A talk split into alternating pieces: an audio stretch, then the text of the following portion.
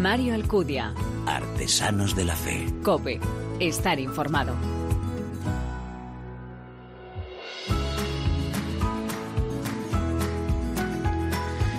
¿Qué tal? Muy buenas, te doy la bienvenida a este noveno programa de nuestra tercera temporada de Artesanos de la Fe en cope.es, en el que te ofrecemos esa mirada diferente a la vida desde la fe, un espacio donde se da la mano el testimonio, la lectura y la música, elementos esenciales en esa imagen de la Iglesia joven a la que nos convoca el Papa. Hasta el 8 de diciembre celebramos el año de San José, convocado por Francisco, invitándonos a poner nuestra mirada en el Padre de Jesús de Nazaret y esposo de María, a quien hemos celebrado de nuevo estos días de Navidad. Todo ello además en el 150 aniversario de su declaración como patrono de la Iglesia Universal. San José, un padre amado, un padre en la ternura, en la obediencia y en la acogida, un padre de valentía creativa, trabajador incansable, así es como le define el pontífice de una manera tierna y conmovedora en la carta apostólica Patris Corde, con corazón de padre. San José, que dice Francisco, es reflejo de tantas personas anónimas que han tenido y tienen un papel fundamental durante esta pandemia.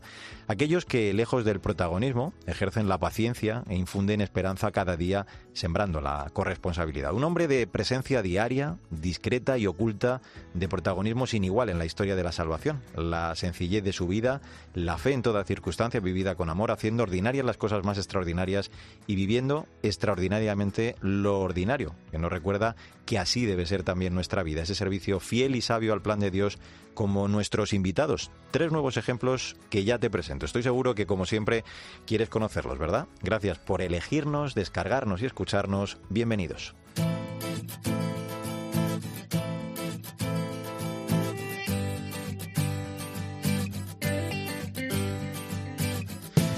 ¿Cómo encender el deseo de encontrar a Dios a pesar de los signos que oscurecen su presencia? Esta pregunta la lanzaba Francisco a los participantes en el Encuentro Internacional de Centros Académicos y Escuelas de Nueva Evangelización. Les decía el Papa que el secreto reside en sentir, junto con las propias incertidumbres, la maravilla de esta presencia, hacer enardecer el corazón.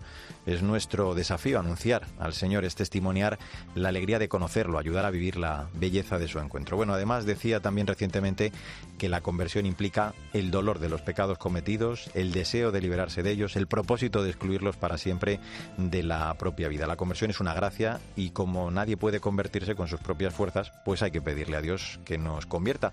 Te cuento todo esto porque nuestro testimonio, nuestra primera historia en este Artesanos de la Fe, tiene que ver precisamente con la conversión y la nueva evangelización. Hay protagonistas en plural, son Diego y Lola, creadores de la iniciativa de Fisherman, un patrimonio, un matrimonio católico converso por la gracia de Dios con una pasión, la de evangelizar diseños con su lema Viste de fe tu vida y nos los va a presentar ya Sandra Madrid, muy buenas. Hola Mario, sí, pues comenzamos con Diego Bermúdez, tiene 33 años, nació en Colombia, es diseñador gráfico. En su país vivió varias experiencias de fe. Al llegar a Barcelona sacó a Dios de su vida. Él tenía mucho interés por los ovnis extraterrestres y tras muchas búsquedas encontró de bruces con Dios. En el momento en el que se encontró con el Señor se dio cuenta de que ante ese gran regalo solo podía responder con su propia vida. Por su parte, Lola de Blas tiene 37 años, vive en Barcelona, nació en una familia no practicante y vio que su vida no era la mejor cuando salió de un bache y gracias a la ayuda de un sacerdote comenzó su relación con Dios. En ese momento su madre le recomienda estudiar teología y esa época es cuando conoce a Diego, quien entró en el seminario para ser sacerdote. Un año después, Lola y Diego van a contraer matrimonio y ya llevan siete años juntos, además de compartir su proyecto de Fisherman, el pescador de hombres, que cuenta con más de 35.000 seguidores en Instagram y una tienda online con muchísimo éxito. Venga, pues vamos a saludarles. Lola, Diego, bienvenidos a este Artesanos de la Fe. ¿Cómo estáis? Muy buenas. Muy buenas. Muy buenas, ¿qué tal? Bueno, vamos a comentar por, por Lola, porque eh, la relación con, con, tu familia, siendo joven, eh, no era fácil, ¿no? Te marchaste de casa, compartiste piso con otros eh, chicos. En una entrevista creo que contabas además que, que te hicieron una atadura espiritual, ¿no? Porque te gustaban, creo, los temas de, de, esoterismo, de adivinación. Viviste aquellos años incluso con mucho miedo, ¿no? ¿En qué momento es cuando te das cuenta de que no puedes más con aquella situación? ¿Cómo llegas a ese sacerdote que creo que te descubre al Señor? Antes de nada, me gustaría aclarar que más que tuviera problemas con mi familia, es que yo, digamos que tenía tanto dolor dentro de mí que no podía relacionarme con los demás. De hecho, tenía que dejarlo todo atrás, ¿no? Mm. De hecho, la difícil era yo. Lo que pasa que en ese momento no nos damos cuenta, pero el, el problema era yo en sí. Bueno, una vez aclarado esto, para mí todo cambió de un día para otro. Yo me levanté una mañana con una sensación que nunca había experimentado, que era la falta de amor. Es decir, no podía sentir amor. Racionalmente sabía que se, eh, sentía algo por el chico que me gustaba en ese momento, por mi familia, etcétera, pero había algo como algo que me nublaba el pecho como una opresión que me impedía amar. Y eso es lo que me asustó. Y a partir de ahí comencé a tener experiencias negativas a nivel espiritual que me daban miedo, ah. sobre todo cuando me iba a dormir. Y ante esa desesperación de no poder, no poder dormir, intentaba llevar una vida normal y buscando trabajo sentí la llamada de acercarme a la Catedral de Barcelona. Y fue en la Catedral de Barcelona donde me encontré con un sacerdote en el confesionario que me dio la tarjeta de una psicóloga. Eh, tras yo expliqué lo que me estaba pasando. Y de hecho pensé que realmente podía ser un problema eh, psicológico. Ya lo pensaba entonces.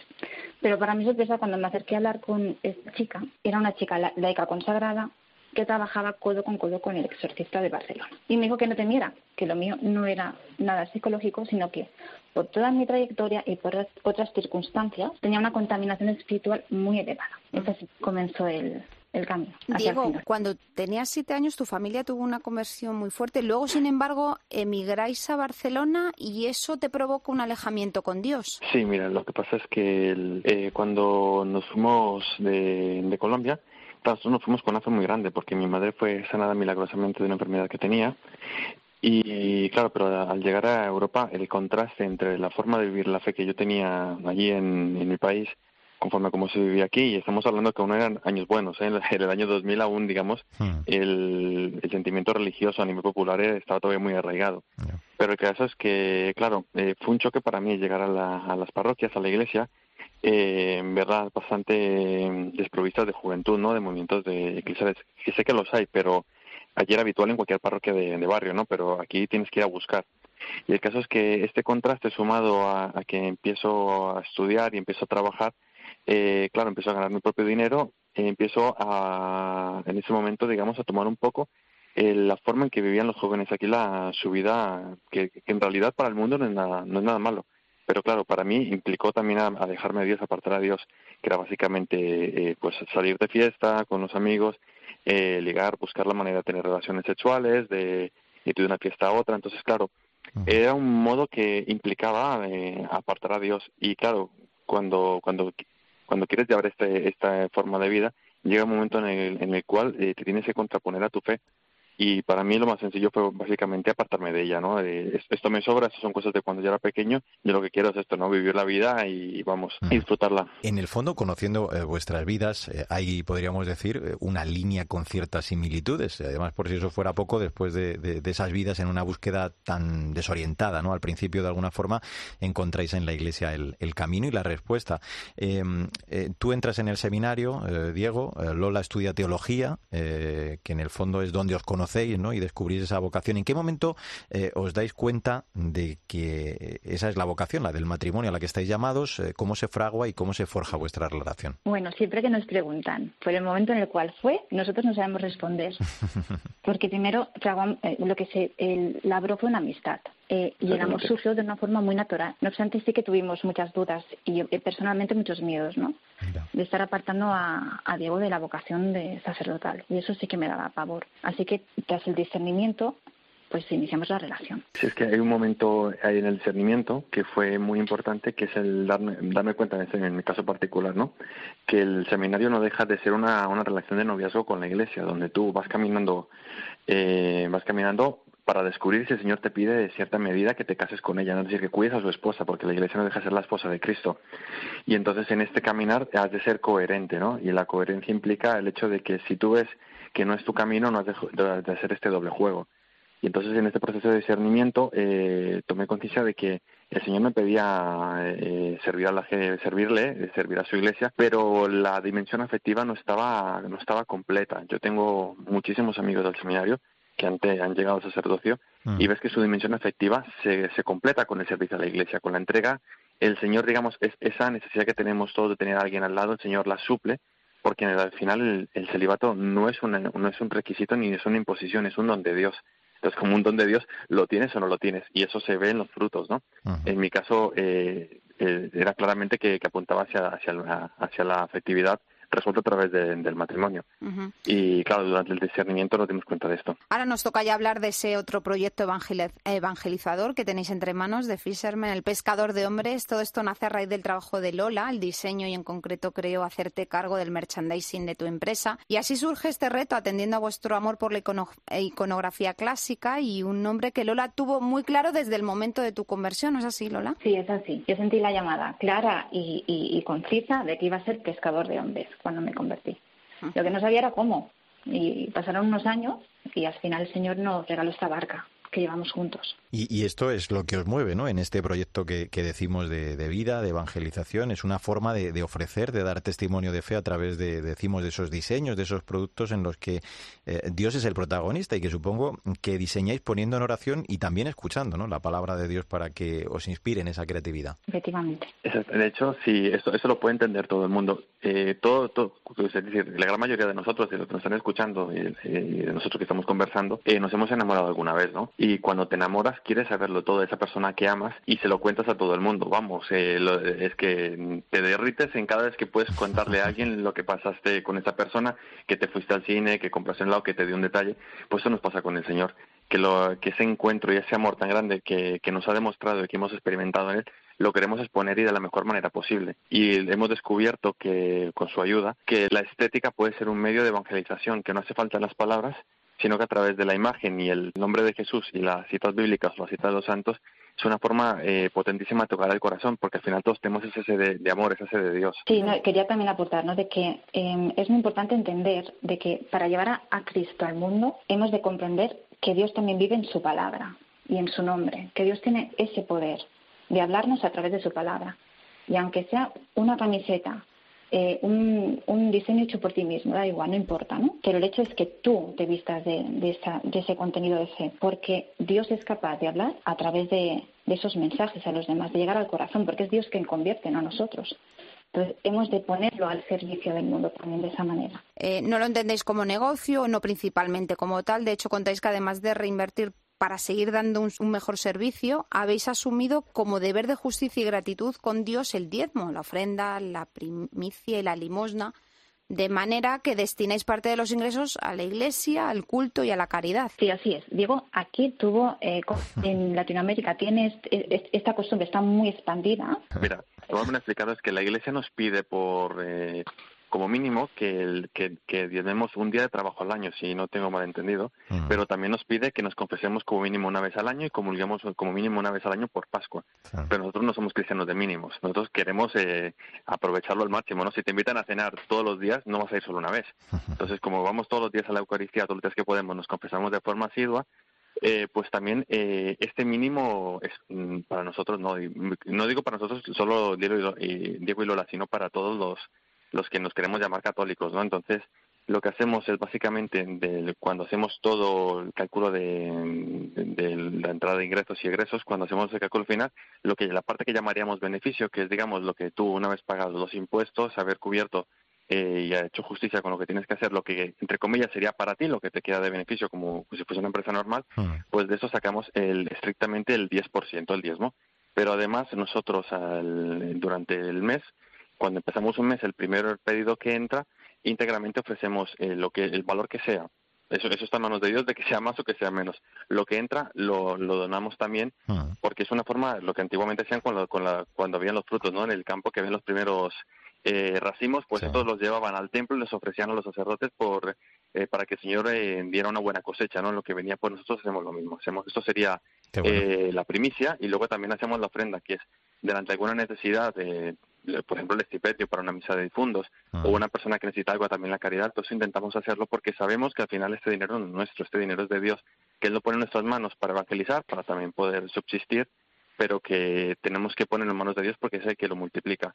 Y él también te bendice y sabe que si tú, eh, tú entre comillas, inviertes en él, él invierte en ti. Brevemente, os hago la, la última. Lo apuntaba algo antes brevemente también Lola. Eh, sois ya más de 30.000 seguidores en Instagram, 35.000, es como denomináis vosotros una evangelización eh, silenciosa. ¿Qué frutos habéis visto concretos después de, de todo este tiempo? Bueno, pues nos, eh, las personas que han adquirido nuestros artículos, algunas de ellas, sí que nos comparten testimonios, ¿no? Siempre recordaré el, el caso de una chica de Mallorca que lleva una chapita expuesta en un bolso. Y estando en el autobús, un chico se acercó y le preguntó por el mensaje. En resumen, acabaron rezando juntos.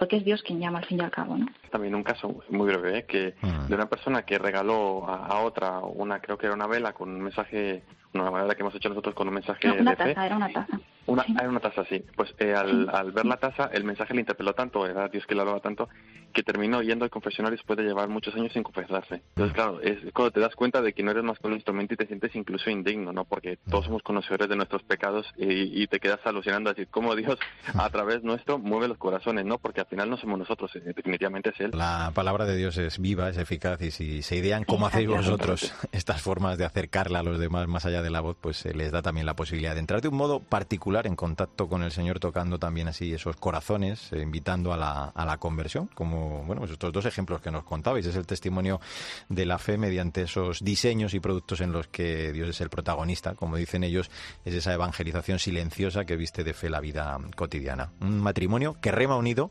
y que quiere, bueno, ya lo está haciendo, que la pesca del Señor sea fecunda gracias a su proyecto. Lola, eh, Diego, gracias, de verdad, un fuerte abrazo y adelante, A eh, seguir pescando. Así es.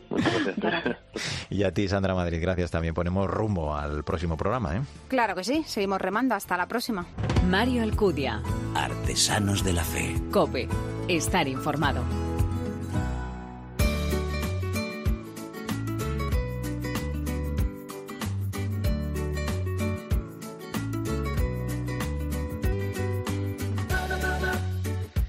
El hombre contemporáneo tiende a pensar que nuestro mundo, al contrario que los mundos pretéritos, está libre de dogmas, o por decirlo de otro modo, que su único dogma es la ausencia de dogmas. Pero no es así. Nuestra época se asienta, como todas las que la han precedido, sobre una serie de premisas que se recogen en la obra que vamos a presentarte en esta nueva edición de Artesanos de la Fe.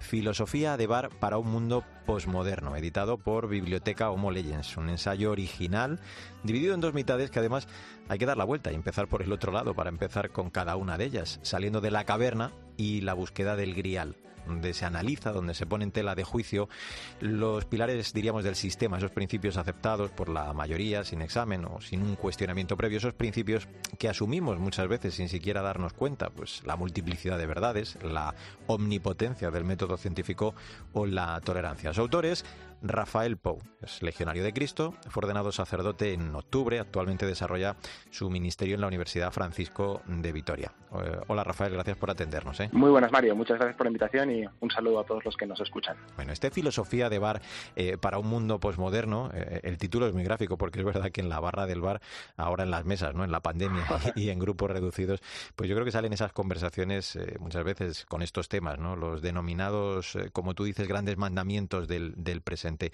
De todo esto me imagino, claro, te diste cuenta mm, cuando tenías que tratarlo a raíz de tu experiencia, ¿no? acompañando a jóvenes, a profesores, así que es un libro escrito desde el conocimiento y, y la experiencia, ¿no? Efectivamente, desde esa experiencia y diría que desde antes de, de la universidad. Yo recuerdo más bien, pues incluso en mis años de, de seminarista, cuando estudiaba en Roma, ¿no? estaba empezando a estudiar filosofía y esas cosas, y de que volvía a mi Barcelona natal, ¿no? quedaba con amigos, hacía una cerveza, Ujú. y claro, al hecho de tener un amigo sacerdote, pues salen muchas preguntas, se discuten muchas cosas, y recuerdo cómo, pues yo de manera espontánea, pues empezaba a traducir un poco, digamos, la, la experiencia de Dios que yo había hecho y lo que empezaba a asimilar en mis estudios de filosofía, Claro. empezaba a compartirlo de manera espontánea con, con mis amigos, de una manera así tierra a tierra, de conversación de bar, precisamente. Y, y fue un poco así como surgió la idea de decir, pues, toda esta riqueza que yo estoy descubriendo, ¿no? que los estudios de filosofía te permiten ver cómo, cómo pues, el encuentro con Jesucristo no es solo una experiencia emotiva y irracional, de- como un enamoramiento, sino que, que tiene además una dimensión que, que se puede entender y que ilumina tu vida y que explica tu, pues tu, tu corazón y tu existencia y el mundo que nos rodea, pues eh, el tratar de hacer accesible eso, que muchas veces solo lo está en un lenguaje técnico, ¿no? Para quien hace los estudios de filosofía, pues para, para el nivel de, estar por casa, de zapatillas, de, cerveza en la barra del bar. Decía que, el libro tiene dos partes y, pensando al leerlo eh, me da la sensación de que igual da un poco igual por donde lo comencemos, ¿no? Porque aunque quizás es verdad que donde está la introducción es en la búsqueda del grial, pero digo, lo entenderíamos y sería válido eh, el empezarlo indistintamente eh, en función quizá del interés del, lector, de las expectativas, porque lo que nos pones es ante la pregunta por la verdad y la búsqueda de la felicidad, que son, Rafael, esas dos grandes búsquedas de la humanidad, lo que busca nuestro corazón, pero también nuestra razón. Efectivamente, el, libro está pensado de manera que se puede empezar por cualquiera de los dos lados, un poco según inquietudes, intereses, incluso que leas solo una parte.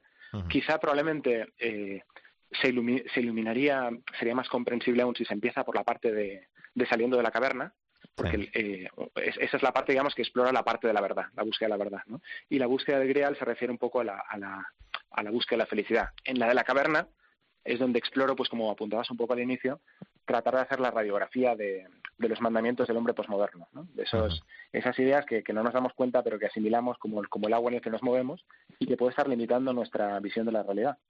Ahí pongo el, pues el ejemplo de, Schumacher, que es este economista y pensador germano-británico, y de cómo en, paseando por la Unión Soviética se encontraba eh, con, iglesias que no aparecían en los mapas. ¿no? Decían, sí, sí, es que esto es así, aquí las iglesias no aparecen en los mapas. ¿no? Y él hacía esa reflexión de cómo eh, en Occidente también nos puede pasar. Esto no son solo los malos comunistas de, la Rusia soviética de aquella época, ¿no? sino que nuestra educación, los medios de comunicación, el ambiente que nos envuelve, pues nos puede presentar un mapa de la realidad que es parcial y que en esa parte del libro exploramos un poco pues cómo trascenderlo, ¿no? Cómo tener una visión más amplia de la realidad. Mientras que en la búsqueda del grial nos planteamos pues ese anhelo de felicidad que tiene todo ser humano, por el que nada te sacia, porque siempre deseas más, ¿no? Porque te parece que, que, la vida es, es más de, de, lo que experimentas a veces aquí y ahora, en los lunes por la mañana en la autopista, ¿no? Y, y un poco como pues cómo el ser humano trata de resolver esa búsqueda de la felicidad. Vamos a adentrarnos un poquito en esas páginas. Eh, describe la, posmodernidad, que es como el aire intelectual ¿no? que respiramos en Occidente, la, atmósfera que nos envuelve, la nueva caverna de Platón. Y, esa caverna tiene una serie de, creencias, de esos diez mandamientos de los que hablábamos. Eh, dejas muy claro la necesidad ¿no? de, salir de esa cueva y vas analizando los mandamientos eh, sociales actuales, si me permites denominarlos así. Mira que, que estamos equivocados.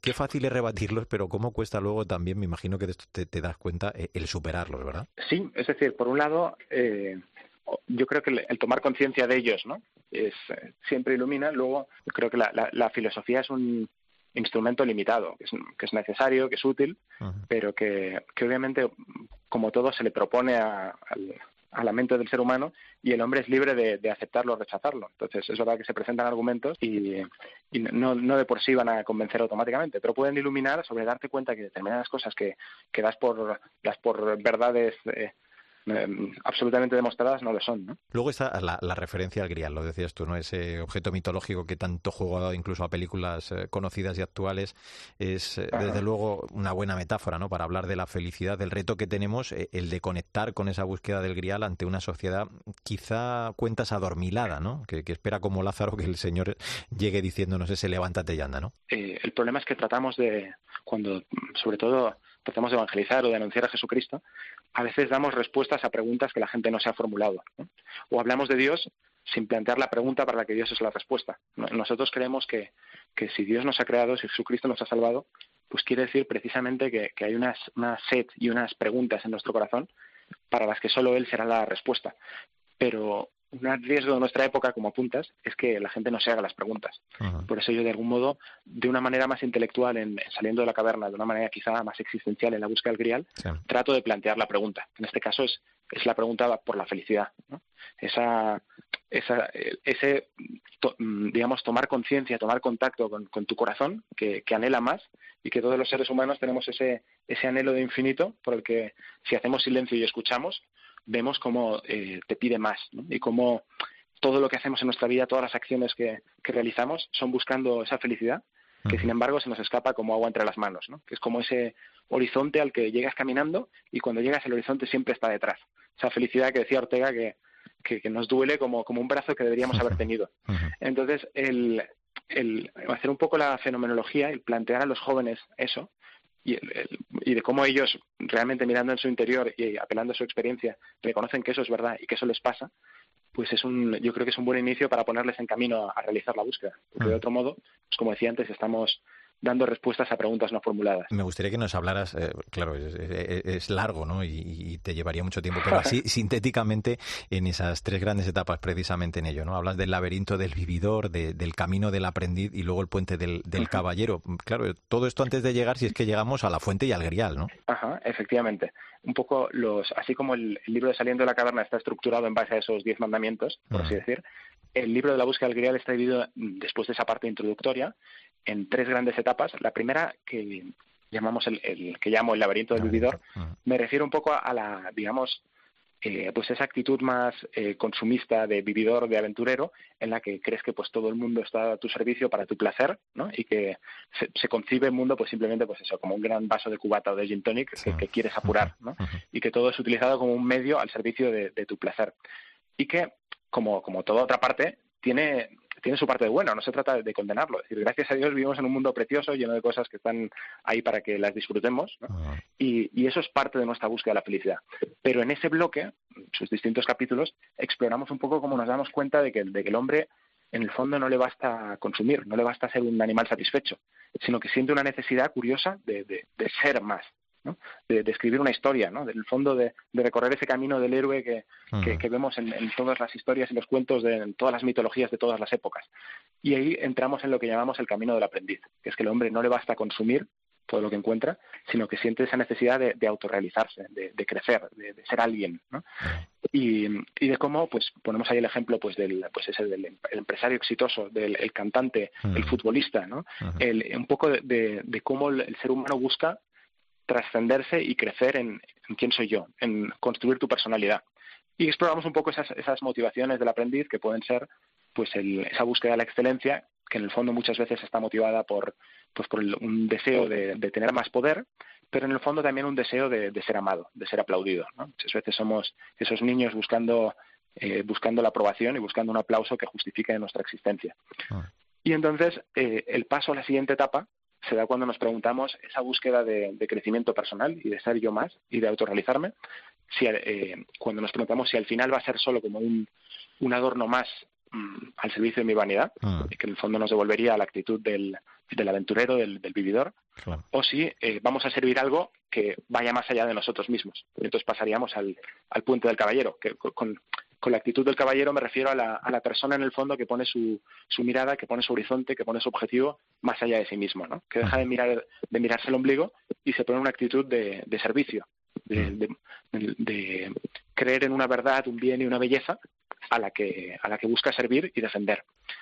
¿Qué pasa? Que igual que en las etapas anteriores hemos encontrado que pues todas ellas son buenas pero tienen sus límites, pues también en el, esa etapa del puente del caballero acaba un poco con, con el encuentro de, de los, los, grandes enemigos, que son el, el mal y la muerte. Ah. Encontrar esa, esa muerte que nos acecha y que, que está, pues nos está esperando al borde del camino y que al final parece ah. que hace vanos todos nuestros esfuerzos.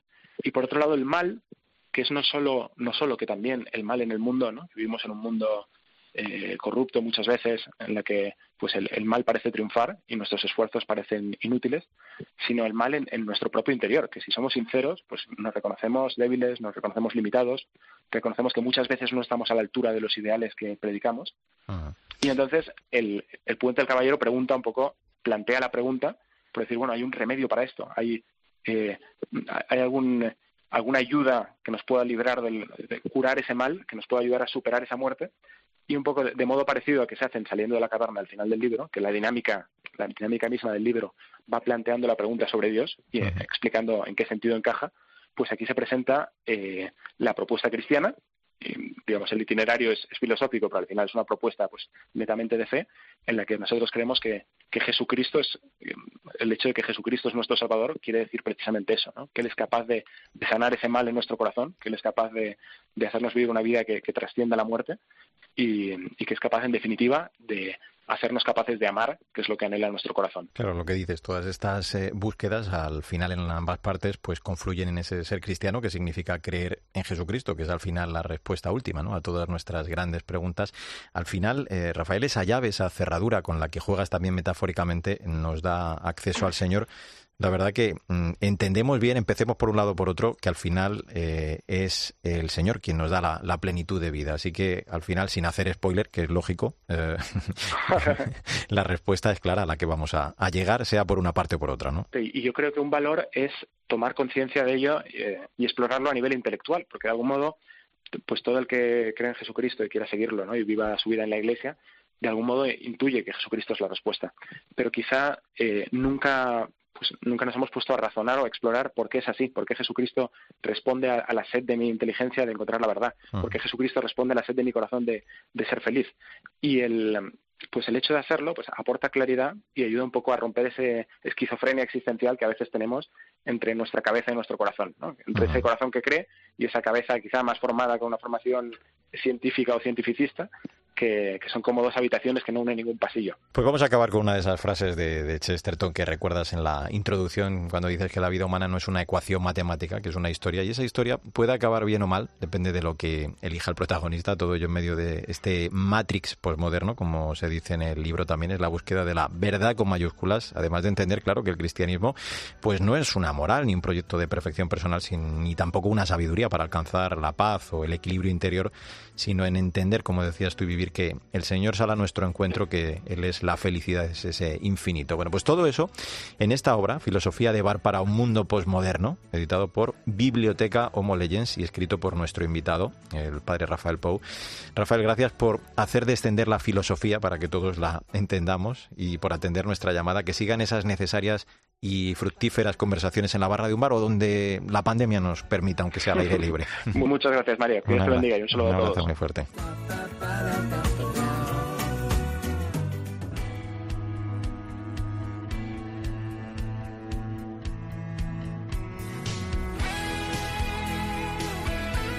Mario Alcudia. Artesanos de la Fe. Cope. Estar informado.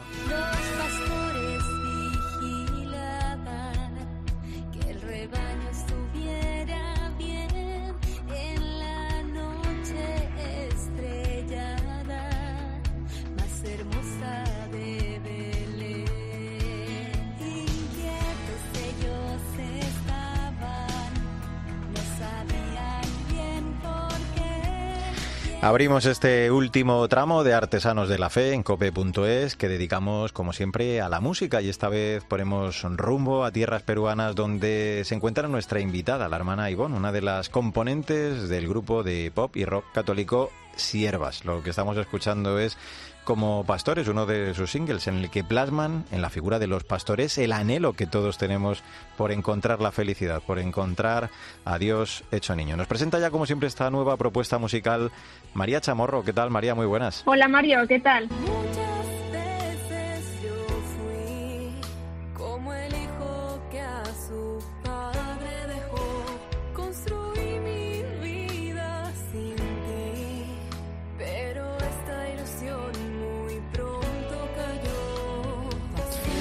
Esto que escuchamos es eh, Reencuentro, tema basado, María, en la parábola del Hijo Pródigo. Sí, la aventura musical de estas monjas del siglo XXI, como ellas se definen, comienza hace seis años, cuando estas nueve religiosas de la congregación, las siervas del plan de Dios, decidieron responder a los nuevos cambios de la sociedad y cambiar o adaptar su modo de evangelizar. Así, con las guitarras y la batería, crearon estos ritmos tan modernos con un único objetivo, el de recuperar a todos los jóvenes que poco a poco perdían la fe y se iban alejando de la iglesia. Desde entonces, un no parar. Siervos ha grabado ya más de 30 temas y recorrido varios países con su ritmo pop y en ocasiones rock and rollero. Hermano, sé que vienes cansado, desde lejos te veo en tu caminar. Cuántos sueños y preocupaciones son tantas las ilusiones en este nuevo lugar no olvides que estoy a tu lado.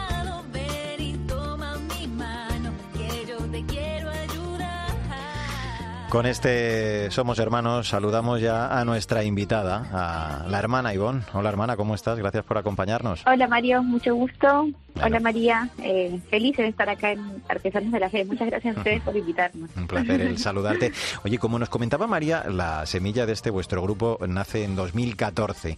Eh, ¿Cómo fueron aquellos inicios? ¿Cómo surge ese anhelo, como decimos, de llevar a Dios a los más jóvenes con vuestras guitarras, con incluso baterías? ¿no? ¿Cómo es ese paso a constituirse como grupo musical? Dinos. Mira, la verdad nosotros eh, lo contamos así en resumen. Eh, esta es una idea de Dios eh, todo parte porque, bueno, parte de un llamado vocacional, ¿no? Eh, nosotras, como mencionaron, pertenecemos a la comunidad Siervas del Plan de Dios que nace en Perú. Tenemos varias comunidades en, en varios continentes, varios países. Nuestro carisma es ayudar a las personas más necesitadas.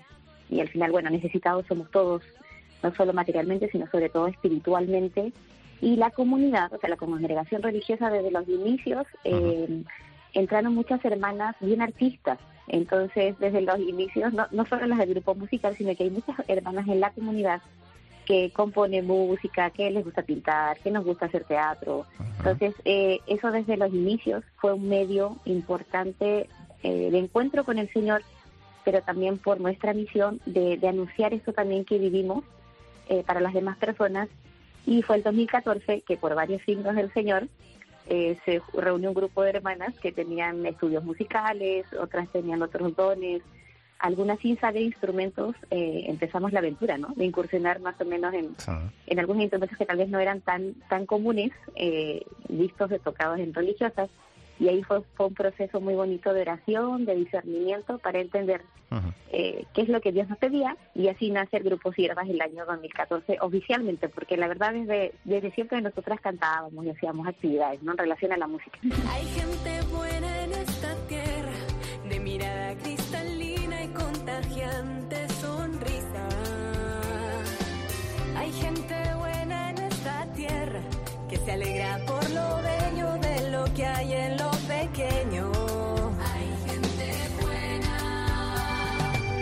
Hay gente buena en esta tierra que ama intensamente aunque tenga sufrimiento.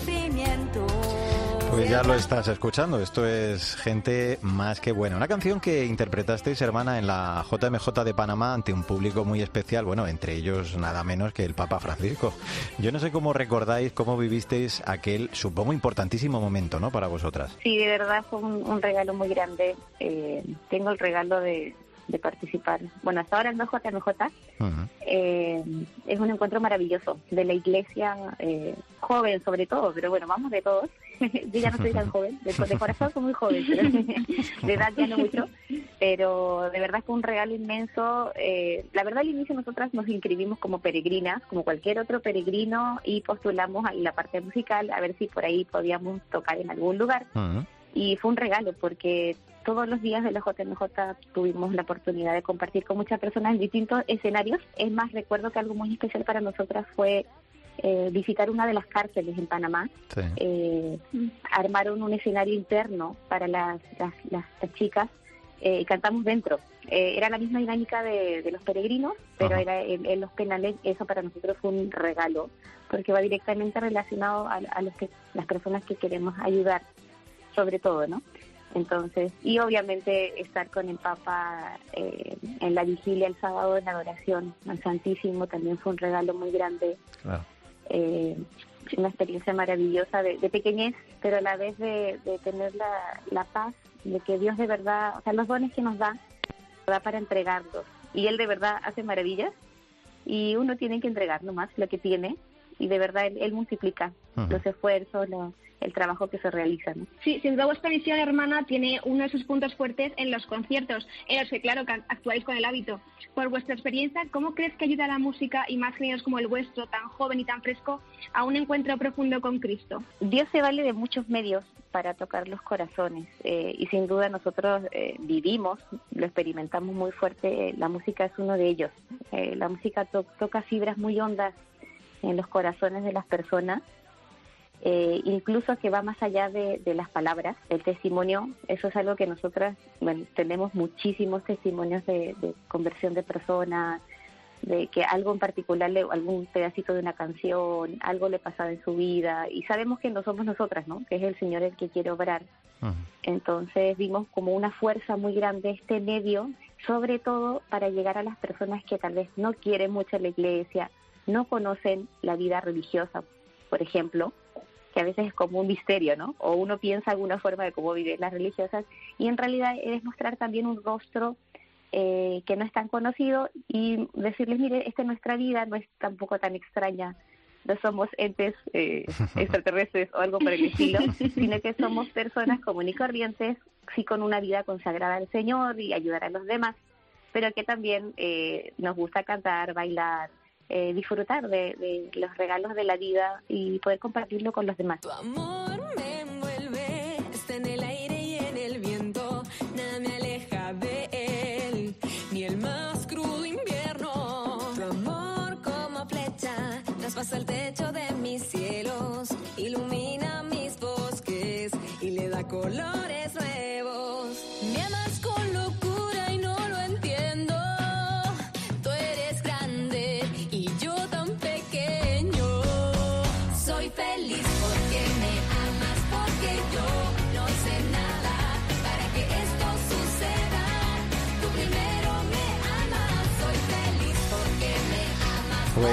con este tema que tiene este pedazo de ritmo, soy feliz de fondo, no podemos eh, dejar de preguntarte también, hermana, por, por esa gran duda que tenemos siempre María y yo que nos surge cuando el trabajo es en grupo.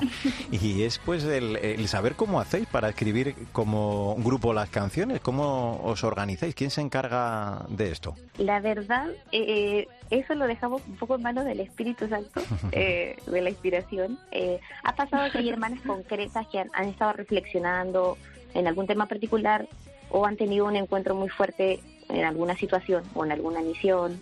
Eh, o a veces también, por ejemplo, decimos qué bonito sería lo que pasó, por ejemplo, ahora la última canción que hemos lanzado, Somos Hermanos. Eh, hace mucho tiempo teníamos eh, muchas ganas de, de escribir una canción en relación al, al tema de la inmigración, que es algo que se vive constantemente, es algo que tocamos nosotras mucho. Ya. Eh, muchos amigos nuestros son inmigrantes, nosotras mismas, o sea, vivimos la realidad de, de estar, de ser de otros países, servir en otros lugares. Eh, y esa, por ejemplo, fue un- una idea de varias y ahí empezamos a, a escribir. Unas son muy buenas para escribir letras, otras eh, se iluminan con la melodía y así vamos un trabajo como en, en conjunto. A veces fluye algo muy rápido en una hermana y sale una canción, pero otras veces también lo hacemos bastante comunitario.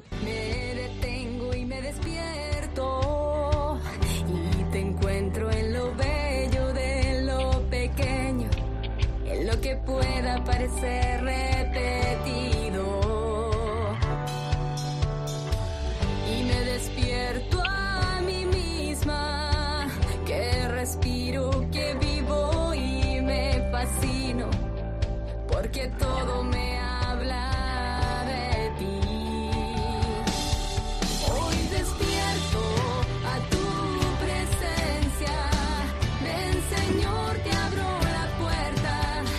Pues eh, con este hoy despierto, María, vamos a abordar ya este tramo final de nuestra charla con la hermana Ivonne. Eh, estamos conociendo, te recuerdo, al grupo Siervas que suenan estupendo, ¿eh? ¿Sí? Sí, sí. Y el que te queríamos preguntar, hermana, por vuestros planes musicales. No sé si tenéis previsto algún proyecto pues a corto o a largo plazo y además que nos cuentes cuál es la mejor forma para que nuestros oyentes puedan escucharos y seguiros. Mira, la verdad, este año, bueno, comprenderán que con, con la pandemia se han cambiado todos los planes, proyectos que Eh, pero sin duda queremos seguir eh, componiendo música, seguir entregando eh, este don que el Señor nos ha dado eh, a nivel, a, tra- a través de la música.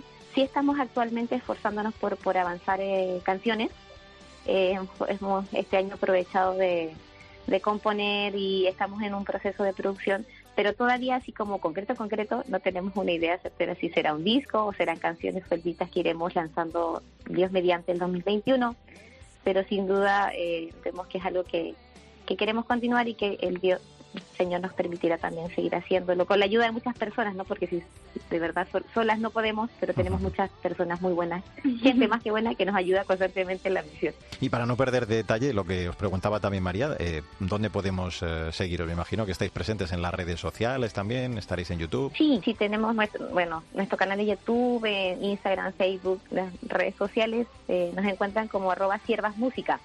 Siervas música es nuestra nuestro nombre, así nos pueden ubicar. Y cualquier, si alguien quisiera contactarnos, eh, Ujú. tenemos también unos correos internos, ya las personas se comunican por interno y ahí hacemos las comunicaciones respectivas. Dame la oportunidad de soñar, de escribir y de cantar.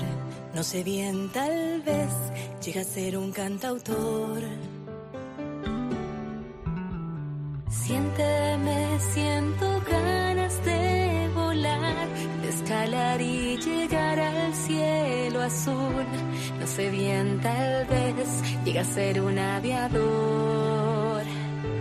Déjame Música, voz, letras que estoy seguro han llevado y van a llevar al encuentro con el Señor a muchísimas personas. Y con este Dame la oportunidad nos vamos a despedir. Le vamos a agradecer a la hermana Ivonne el que nos haya acompañado eh, en este tiempo, que nos haya presentado la historia de este grupo Siervas en este Artesanos de la Fe y eso, que sigan, que sigáis con vuestra música, hermana, acercando tantas almas y tantos corazones eh, al Señor. Muchísimas gracias por estar con nosotros y enhorabuena por vuestra música y vuestro trabajo. Un abrazo muy fuerte. ¿eh? Muchísimas gracias a ustedes, Mario, también por, por apoyarnos. Creo que los medios de comunicación eh, puede- pueden hacer mucho bien en la medida que también los utilicemos lo mejor posible Eh, muchísimas gracias y sí, bueno, cuenten con nuestras oraciones y aquí seguiremos adelante tratando de ayudar lo que más podamos y disfrutando de estos regalos que el Señor nos da que bueno, en nuestro caso es bastante la música y mostrar ese, ese amor con el cual nosotros nos hemos encontrado, la misericordia del Señor, que es la que queremos que también toquen muchas personas. Pues eh, seguiremos muy pendientes, claro que sí, de todo lo que hagáis, todo lo que compongáis y, y todo lo que suena, que suena desde luego estupendo. María Chamorro, a ti también, muchísimas gracias y hasta el próximo programa. ¿eh? Hasta la próxima, Mario. Evangelizar no es hacer proselitismo, no es marchar de paseo ni reducir el Evangelio a una función. Se evangeliza con la actitud de la misericordia y con el testimonio de nuestra vida. Tenemos necesidad de la verdadera profecía, no de palabras vacías que prometen un imposible, sino de testimonios que muestren, que encarnen con su vida el Evangelio. No necesitamos manifestaciones milagrosas, sino enamorados de Dios, convertirnos como nuestros invitados en esas piedras vivas para construir una iglesia y una humanidad renovadas. El Señor cree nosotros y nos pregunta si queremos ser constructores de unidad, si queremos ser profetas en la tierra, pues dejémonos provocar por Él y tengamos el coraje de responderle afirmativamente. Ahora sí, como siempre te digo, no olvides que el arte de la vida es el camino que debe conducirnos a Dios. Te espero en nuestro próximo programa. Vivo estoy, soy feliz, te siento aquí. Tal vez, mamá.